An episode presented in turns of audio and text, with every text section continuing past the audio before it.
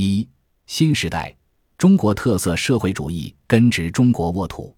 二零一二年末，新一代领导人首次提出以中华民族伟大复兴为要旨的中国梦。党对于中国特色社会主义的理解和塑造进入新阶段，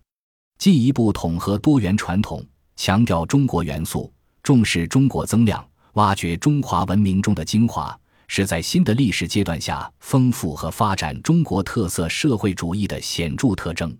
党的十八大以来，中国特色社会主义进入新时代。以习近平同志为主要代表的中国共产党，准确把握中国特色社会主义历史新方位、时代新变化、实践新要求，对我国社会主要矛盾作出新的重大判断，坚持和完善了中国特色社会主义。